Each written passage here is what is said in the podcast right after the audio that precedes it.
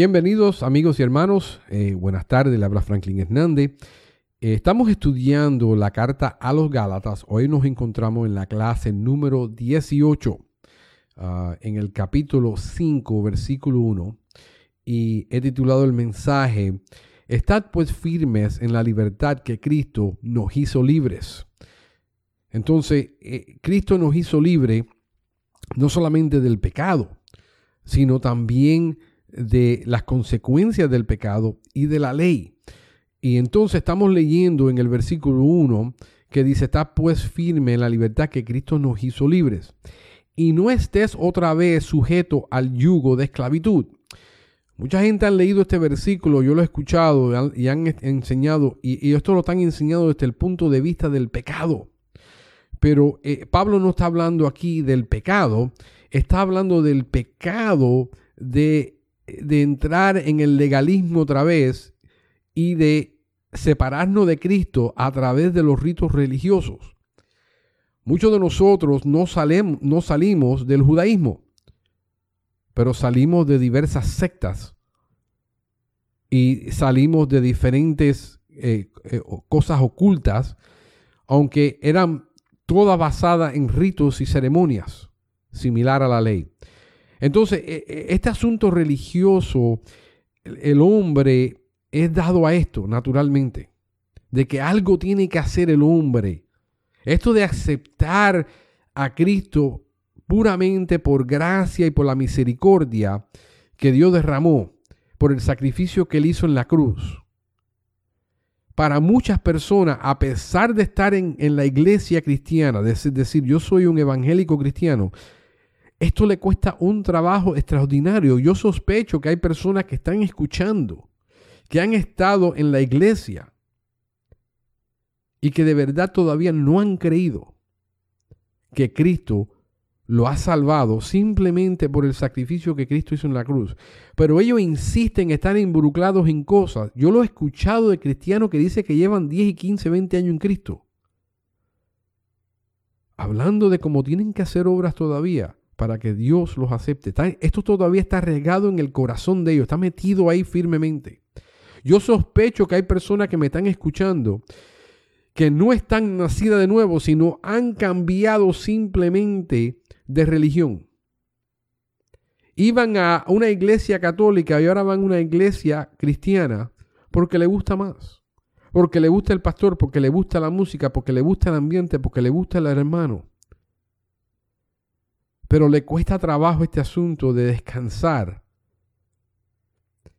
en la obra que Cristo hizo en la cruz para ser salvo y que todavía no son salvos.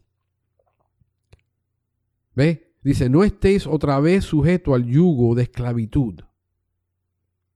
Versículo 2 dice, he aquí yo, Pablo, os digo que si os circuncidáis, de nada os aprovecha Cristo. El problema grande que tenía la iglesia en este momento era que había salido un grupo de Jerusalén predicando que era Cristo más Moisés. Era primero circuncidarte y convertirte a Moisés y convertirte a, a judío y después podías aceptar a Cristo. ¿Cuántas cosas no ponemos en la iglesia hoy en día? Delante de aceptar a Cristo que tienes que venir a tantos servicios, o tienes que venir a estas clases, o tienes que tomar que si no tomaste la clase verdadera que damos, verdaderamente no puedes aceptar a Cristo. Si no levantaste tu mano, si no hiciste esta oración, y levantaste tu mano y caminaste al frente al altar y te postraste delante del altar y no lloraste y no eh, desahogaste tu alma y no entregaste todos tus pecados a Cristo, tú verdaderamente no eres salvo. Si no e, en el mundo pentecostal, si tú no tienes la evidencia de hablar en lenguas, no eres verdaderamente salvo.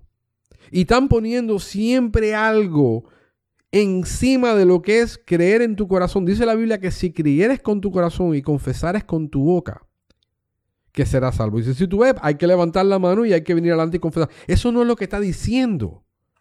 En ninguna parte de la Biblia hay un llamamiento al altar porque los altares no existen en el Nuevo Testamento. Hay mucha gente que quieren tener una, una, verificación que su ministerio es efectivo. Es más para el ego de ellos, de verdad a veces, que de verdad saber si la persona ha nacido de nuevo o no. Y esto se va a ver con el fruto del Espíritu, no se va a ver por una confesión que la persona pasó adelante. El problema del fruto es que a veces se demora años para desarrollarse.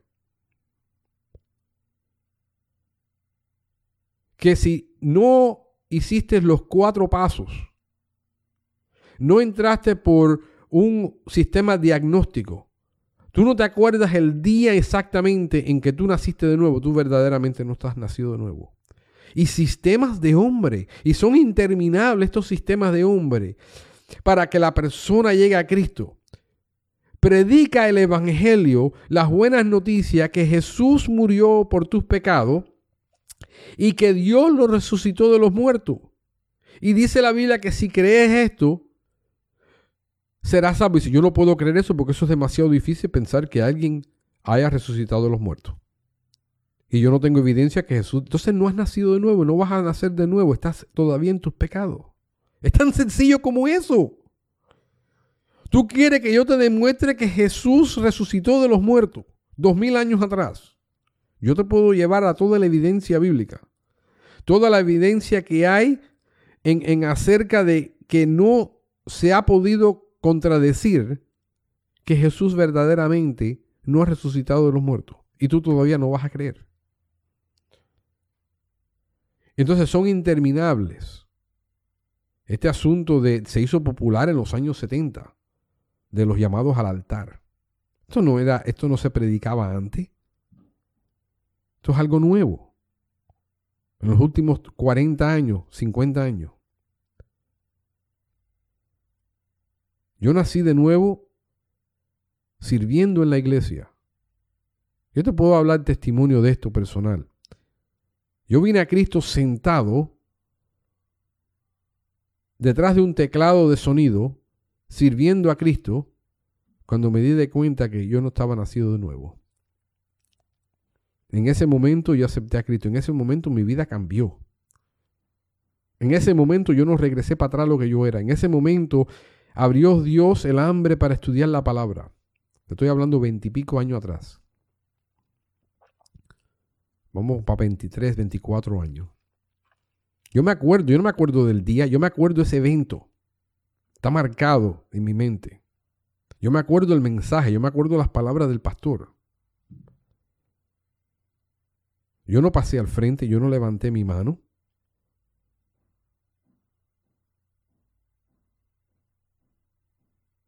Pero mi vida cambió para siempre. Tengo el testimonio del fruto del Espíritu en mi vida. He perseverado a través de mucha oposición. Entonces, ¿qué es lo que tú necesitas para ser salvo? Es creer en el sacrificio de la cruz, que Cristo murió por ti y que Dios lo resucitó de los muertos. Si crees esto, eres salvo. Tienes vida eterna.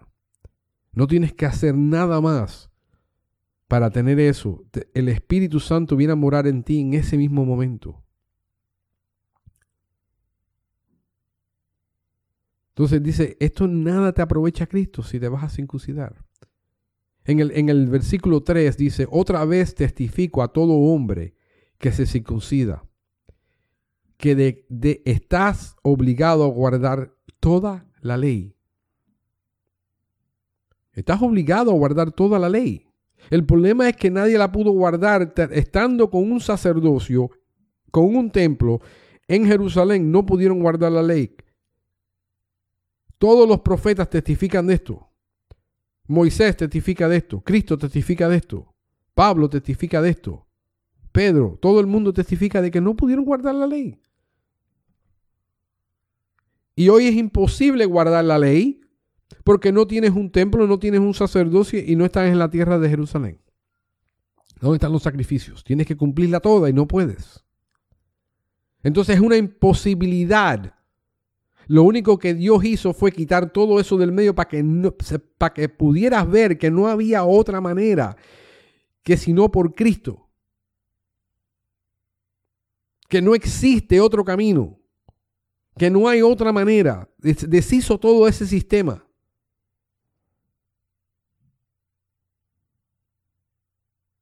No queda de otra.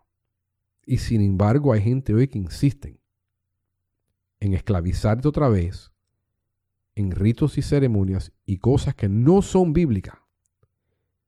Porque su denominación y su doctrina la han abrazado a tal grado que ahora no pueden decir, no, estoy equivocado, porque tienen que admitir que están equivocados. Todo el mundo que abraza el error en un momento dado tiene que darse de cuenta que fue defraudado. Tiene que admitirlo. Y ese es el gran problema del ego, que no te permite admitir, estoy equivocado, he estado equivocado, he predicado equivocadamente, he enseñado equivocadamente a cientos a miles de personas.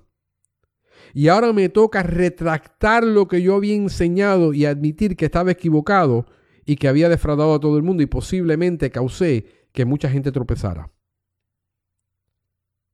Porque vas a perder tu iglesia. Vas a perder el liderazgo. Vas a perder tu estatus. Vas a perder tu entrada financiera. Todo está ligado a la religión. Y, es, una red que te atrapa que no hay manera de escaparte a no ser que alguien te diga, mira, estás equivocado y te, y te, y te confronte con el asunto. Mira lo que dice, que esto está bien, bien profundo y bien duro. Versículo 4. De Cristo os desligaste lo que por la ley os justificás. De la gracia habéis caído. Esto es triste. De tener que decirle a un hermano, estás desligado de Cristo. Tú no estás ligado con Cristo. Tú no estás en la rama, tú no estás en, el olivo sembrado. Los que por la ley os justificáis, de la gracia habéis caído. Si tú vas a usar algún tipo de religión, alguna actividad religiosa que no sea la sangre de Cristo en la cruz y la resurrección de Cristo, caes de la gracia. Porque le estás menospreciando a Dios y estás menospreciando a Cristo y despreciando el sacrificio que se hizo en esa cruz. Le estás metiendo el dedo en el ojo de Dios diciendo lo que tú hiciste no fue suficiente. Es insuficiente lo que tú has hecho. Hay que agregarle algo más a este asunto. Y has caído de la gracia. Esa es la realidad. Dice, en el versículo 5, pues nosotros por el Espíritu aguardamos por la fe la esperanza de la justicia. El Espíritu de nosotros da testimonio que somos hijos y que vamos a recibir la fe, la esperanza de aquello que no se ve. La esperanza de la justicia. Dios va a hacer justicia con nosotros. De decir, en lo poquito me fuiste fiel, en lo mucho te pondré, entra en el reino de Dios, en el gozo que ha sido preparado para ti. Versículo 6. Porque en Cristo Jesús ni la circuncisión vale algo. En Cristo ni la circuncisión vale algo, ni la incircuncisión. Quiere decir que ni fu ni fa, no importa por donde tú le entres al asunto, no tiene valor ninguno. Punto sino la fe que obra por el amor. La fe que obra por el amor. Vamos a, eso, va, eso puede ser, hay un sermón, un mensaje, un estudio bíblico, eso de la fe que obra por el amor. Pues dice, vosotros corrías bien. ¿Quién nos estorbó para no obedecer a la verdad? Ustedes estaban bien sin la circuncisión habían recibido el Espíritu Santo, tenían testimonio de sanidades y milagros entre ustedes, sin ningún asunto de la ley. ¿Quién nos estorbó? Escucha lo que dice para aquellos eh, y que, están perturbando al cuerpo, de, al cuerpo de Cristo con ritos, ceremonias, doctrinas erróneas, poniéndole carga al pueblo de Dios que dice que ni, los padres pudieron llevar. Dice, esta, esta, en el versículo 8 dice, esta persuasión no procede de aquel que los llamó. Esto no viene de Dios. Esto no es de Dios. Entonces, si no es de Dios, tiene que ser del diablo. Porque no hay otra manera de, de tú decir, o es uno o es el otro. Pero dice, no procede de lo que los llamó. Escucha lo que él dice. Un poco de levadura lejos de toda la masa. Él está, él está asimilando la levadura, que para el judío es un símbolo del pecado, al asunto de predicar ley y predicar circuncisión y predicar que hay que hacer algo más, que no es Cristo en la cruz crucificado, al pecado. ¿Por qué? Tienes que entender que la levadura es una bacteria. Y lo que hace falta nada más que una sola bacteria entre, una sola, microscópica, que entra a la masa y leuda toda la masa y ya se riega y se multiplica.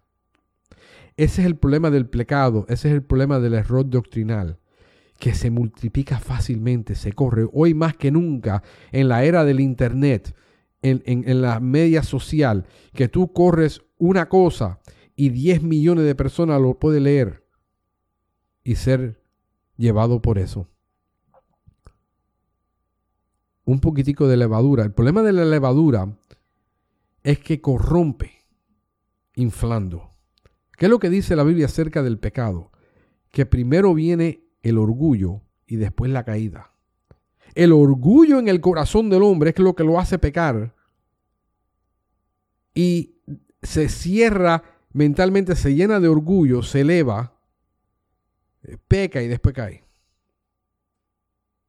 Ese es el problema de la, es por eso que lo comparte como una levadura. Ya cuando el proceso ha, ha empezado, es casi imposible de, hasta que no haya la caída de Dios poder restaurar luego. El ciclo del pecado, se habla de la gestación, cuando la mujer cae encinta, cae, se embaraza, va a dar a luz. Es ya inevitable, ya el pecado está concebido. No se puede hacer nada de ese asunto. Entonces en el versículo 10 dice, yo confío respecto de vosotros en el Señor, que no pensares de otro modo, mas el que os escucha, que no pensáis de otro modo. No cambien de pensamiento en este asunto mas el que os perturba llevará la sentencia, quien quiera que sea. Hay una sentencia que Dios tiene para aquel que está predicando el error. Y lo, está, enseñando con una astucia. No estamos hablando de la persona que se puede equivocar y después dice, wow, me equivoqué en lo que enseñé y me corrijo y corrijo a la congregación y y, es honesto, todo el mundo se ha, se ha abrazado el error en algún momento. En algún momento todo el mundo ha abrazado el error. El problema está en que si después que ya tú has abrazado el error, y has enseñado error por tanto tiempo, que tu denominación si cambias de opinión, te va a votar. Está ligado a tu entrada financiera. Está ligado a las ofrendas. Está ligado a tu reputación. Está ligado a tu liderazgo. Y enseñaste error por tanto tiempo. Y ahora tienes que admitir, y el problema ese es el problema del pecado que cuando ya se mete este asunto del legalismo en la iglesia que tú estás, en, el hombre, en las personas, para sacarlo es casi imposible. Porque ya está regado. Tú tienes que admitir públicamente que tú abrazaste el error y que tú enseñaste error y que estás corrigiendo la situación y el problema que el ego no te deja. Por el miedo, porque ¿qué van a pensar todo el mundo? ¿Qué va a pensar mi, denominación? ¿Qué va a pensar la gente que confiaron en mí, que le enseñé error. Entonces ya no se puede sacar. Lo único que Dios puede hacer es iluminar a las personas que están en el error, mandarle un profeta, que es típicamente lo que Dios hace de último, mandar un profeta para corregir el asunto. Y tú terminas perdiendo de todas maneras, pero por lo menos se salvan aquellos que te escucharon tu error. Ve, y yo hermanos, si aún predico circuncisión, ¿por qué padezco persecución todavía? Si los judíos están diciendo, porque pues, estaban diciendo que Pablo estaba predicando la circuncisión. Entonces, si yo estoy predicando circuncisión, ¿por qué los judíos me persiguen? Pablo dice que era por la cruz. ¿Ve? En tal caso, ¿se ha quitado el tropiezo de la cruz? No, el tropiezo de la cruz está ahí. Y, Pablo dice que él era perseguido por la persecución, eh, eh, perseguido por la, por predicar la resurrección de los muertos. Entonces mira lo que Pablo dice ahora en el versículo, dice, ojalá se mutilasen los que os perturban. Eso está fuerte. Piensa lo que Pablo está diciendo en un momento. Pablo está diciendo que no cogen y se corten el propicio solamente. No, no, no, no, no, que cogen y se lo corten completamente. Completamente que se lo quiten, vaya, para ya llegar, terminar con este asunto. Esto está fuerte de decir eso. Eso es lo que Pablo está diciendo. Era tan serio este asunto. 13. Porque vosotros, hermanos, a libertad fuiste llamado. Fuiste llamado a libertad. Este, este va a ser el que le pone la cabeza al clavo en muchas iglesias. ¿Por qué razón están predicando ley? Están predicando ley y una mezcla de ley y gracia, que es una desgracia, por este miedo. Pero Pablo aclara esto y dice, no tengas miedo de este asunto, porque vosotros hermanos a libertad fuiste llamados, solamente que no uses la libertad como ocasión para la carne. Ve, ya tú estás libre de todo este asunto religioso y estás en Cristo y tienes la obra del Espíritu Santo viviendo dentro de ti. No uses como libertad para la carne. Eso es todo sino servío por amor los unos a los otros. Qué difícil es servir a los hermanitos en la iglesia.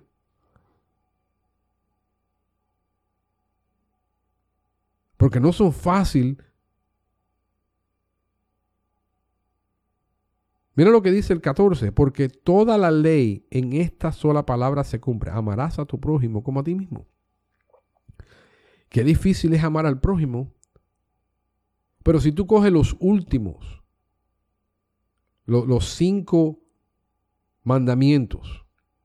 No robarás, no codiciarás, no, no, cometas adulterio, no codicie lo que tiene tu, tu prójimo, no quieras su asno, su casa, nada. oye, qué difícil es vivir en una iglesia que la gente no te envidie, que no tengan envidia, porque todo este asunto de, de codiciar, tiene que ver con la, codicia del corazón. Está la mujer casada y tú cayéndola atrás. Y tú estás en la iglesia. ¿Y cuántas veces no se ve esto dentro del cuerpo de Cristo? El hermanito que está soltero, cayéndole atrás a la hermana que está casada. Y la hermana que está casada buscando a ver con quién se empata porque no soporta al marido que tiene. Divórciate. No seas tan cobarde. Si ya el asunto, entonces divórciate. Pero no, no vas a resolver el problema saliéndote de una relación para meterte en otra cuando todavía estás con un asunto que Dios dice esto no, esto no agrada. Y esto está pasando en la iglesia constantemente. Que si fulano se compra un carro y el vecino tuyo se compra un carro nuevo, ya tienes que estudiar a ver cómo tú te empeñas hasta el pescuezo para tú competir. No estás en pecado. No matarás. Ok, no, no he matado a nadie, pero le has deseado la muerte a muchos. No dice la palabra de que si miras a una mujer para codiciarla, ya Jesús dijo, ya has cometido adulterio en tu corazón. Hipócrita. Entonces, Él está diciendo, nada de esto te permite a ti el vivir en Cristo y el no tener la ley, no te da excusa para vivir de esta manera, de, pecar y vivir en pecado. No tienes excusa. So, el que predica todo esto, que tiene temor, dice que el perfecto amor echa fuera el temor. Todos los pastores que están predicando en temor, predicando temor y predicando en temor cuando el perfecto amor echa fuera el temor. Entonces ni tú mismo te estás creyendo lo que tú enseñas. Que es mi punto, de, es mi punto siempre.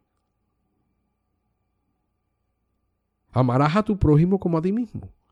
Y amarás a tu Dios con todo tu corazón. Pero el nacido de nuevo ama a Dios con todo su corazón. Porque ya la ley ha sido escrita en su corazón. Entonces estás descartando la obra de Dios, el poder del Espíritu Santo, diciendo yo puedo más que el Espíritu Santo. Te estás interpolando entre Cristo y la iglesia, tú siendo el vicario de Dios en la tierra. No, ese trabajo le pertenece a Cristo. Pero si os mordéis o coméis unos a otros, mirad que también no nos consumáis los unos a otros. ¿Cuántos? Yo, yo por eso no participo ya en... Yo he estado en muchos concilios y no participo en los concilios. No quiero ser parte de ningún concilio de ninguna iglesia. Porque todas las reuniones terminan en los hermanos comiéndose los unos a los otros. Nada resuelven. No llegan a ningún acuerdo de qué van a hacer. Todo el mundo está mirando su ministerio. No, porque fulano me quitó un obrero y que yo estaba trabajando con esto y ahora él está metido también en eso. Y, y, y para adelante y para atrás. Y los celos ministeriales de los púlpitos. Que si entra alguien como yo y tiene un ministerio, tienen un don, los tienes sentados ahí porque no quiere que compitan contigo. Están comiéndose los unos a los otros mordiéndose los unos a los otros. Y preguntan, la iglesia se ha convertido en un negocio para ellos, en, algo que competir, en, en un deporte, aunque están compitiendo para ver quién puede más.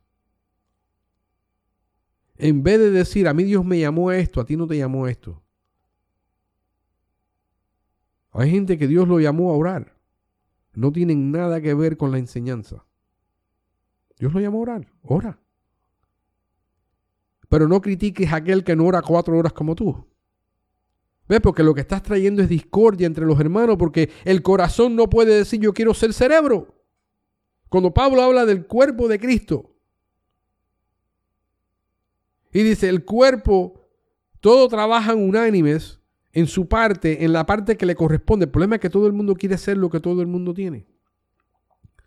Ese es el problema. Tú, tú puedes ver ahí que está sembrado, está rasgado eh, la codicia. Fulano no predica como el pastor. ¿Quién te dijo a ti que fulano tenía que predicar como el pastor? El pastor es el pastor, él tiene su propio estilo. Y todo el mundo quiere imitar el estilo del pastor en vez de ser propio. Entonces, no aprecias si tienes un profeta legítimo en tu iglesia y lo sacas para afuera, porque tú no crees, tu denominación no cree en eso. Ahora queda nada más que el pastoreado y los maestros. Ve, como yo no puedo abrazar que haya otra cosa, entonces el evangelista, ¿dónde queda? Dice que el evangelista es esencial para edificar el cuerpo de Cristo. Necesitas evangelistas entre ti mismo.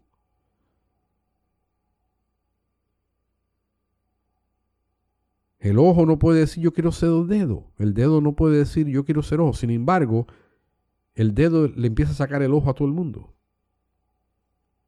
Piensa en esto. ¿Qué tiene que ver una cosa con la otra? Que el problema que está hablando Pablo aquí es que todo el mundo quiere ser seguido y que, y que, y que lo que ellos están enseñando y, y esta gente se metieron a enseñar cosas que ni son bíblicas, que no son del Nuevo Testamento, que no son de, son asuntos de codicia. Acuérdate que en el versículo anterior Pablo dijo, ellos tienen celo pero no, son, no es bueno los celos que tienen para vosotros. Es que para que tú los adores a ellos. Ahí está el problema con este asunto. Que todo, todas las denominaciones, cuando hay una separación en la iglesia, no fue porque nadie acordó, fue porque desacordaron, se separaron. Y dice, ahora yo voy a empezar mi propia iglesia porque yo no acuerdo con esto. ¿Cuántas veces a mí me ha pasado eso? Yo he dicho, a mí Dios no me llamó a ser pastor. Yo no he sentido jamás y muy fácilmente hubiera cometido ese error de decir, me voy a abrir mi propio, como me dijo a mí un pastor, porque tú no abres tu propio ministerio. Dios no me llamó a abrir un ministerio, a abrir una iglesia. Dios no me llamó al pastoría. Piensa que todo se resuelve con abrir una iglesia, separarte y ser un pastor. Y ya se eliminó el problema. No, el problema sigue ahí porque el problema que empezó empezó por algo que estaba en uno de los dos. Entonces yo sé lo que Dios me ha llamado, entonces estoy haciendo lo que Dios a mí me ha llamado. No lo que todo el mundo piensa que yo debo hacer, de la manera que yo debo hacerlo, con el estilo que debo hacerlo. Lo hago con mi estilo y con lo que Dios, Dios me creó de una manera particular. Dios me dio a mí una capacidad particular, me dio una inteligencia particular. Entonces yo comparto lo que Dios me ha dado no trato de igualarme a otro, de ser como el otro, ser como el otro, ser como el otro. Porque ahí es donde está el fracaso. ¿Qué es lo que dice claramente la escritura? Cómo enseñar a otros a estudiar la escritura, cómo, cómo crear el amor por las escrituras, por la palabra de Dios. De prender una llama en una persona que estaba apagada. A eso Dios me ha llamado. Y me satisfazco con eso.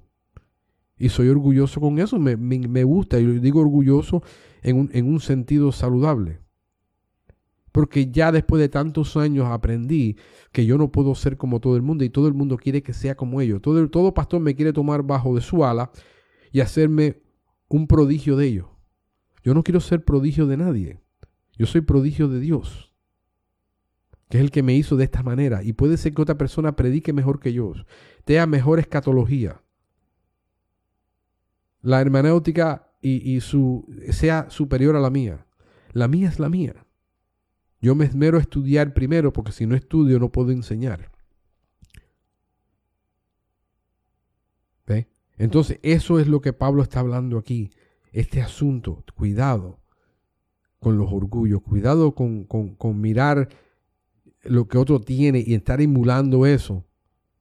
Este asunto de la circuncisión nadie te lo manda. Sálganse de eso. Y bueno, aquí vamos a dejar este estudio hasta la próxima. Eh, que el Señor los va a continuar bendiciendo porque ya lo ha bendecido con toda bendición en lugar celestial. Y espero que estén bien y que se encuentren en gozo a, escuchar este mensaje y que lo ayude si estás metido en algún tipo de, oscuridad, de error. Que salgas de ella. Eh, es lo que Dios quiere para ti, no es lo que yo quiero. Ah, es lo que Dios desea para todo su pueblo, que ande en libertad, es un pueblo que, lo busca a Él, un pueblo que lo ama, eh, un pueblo que está... Eh, él viene a buscar una iglesia sin mancha y sin arruga. No viene a buscar una iglesia sucia y arrugada. Eh, y con esto los dejo. Ha sido Franklin Hernández y ha sido mi placer. Hasta la próxima.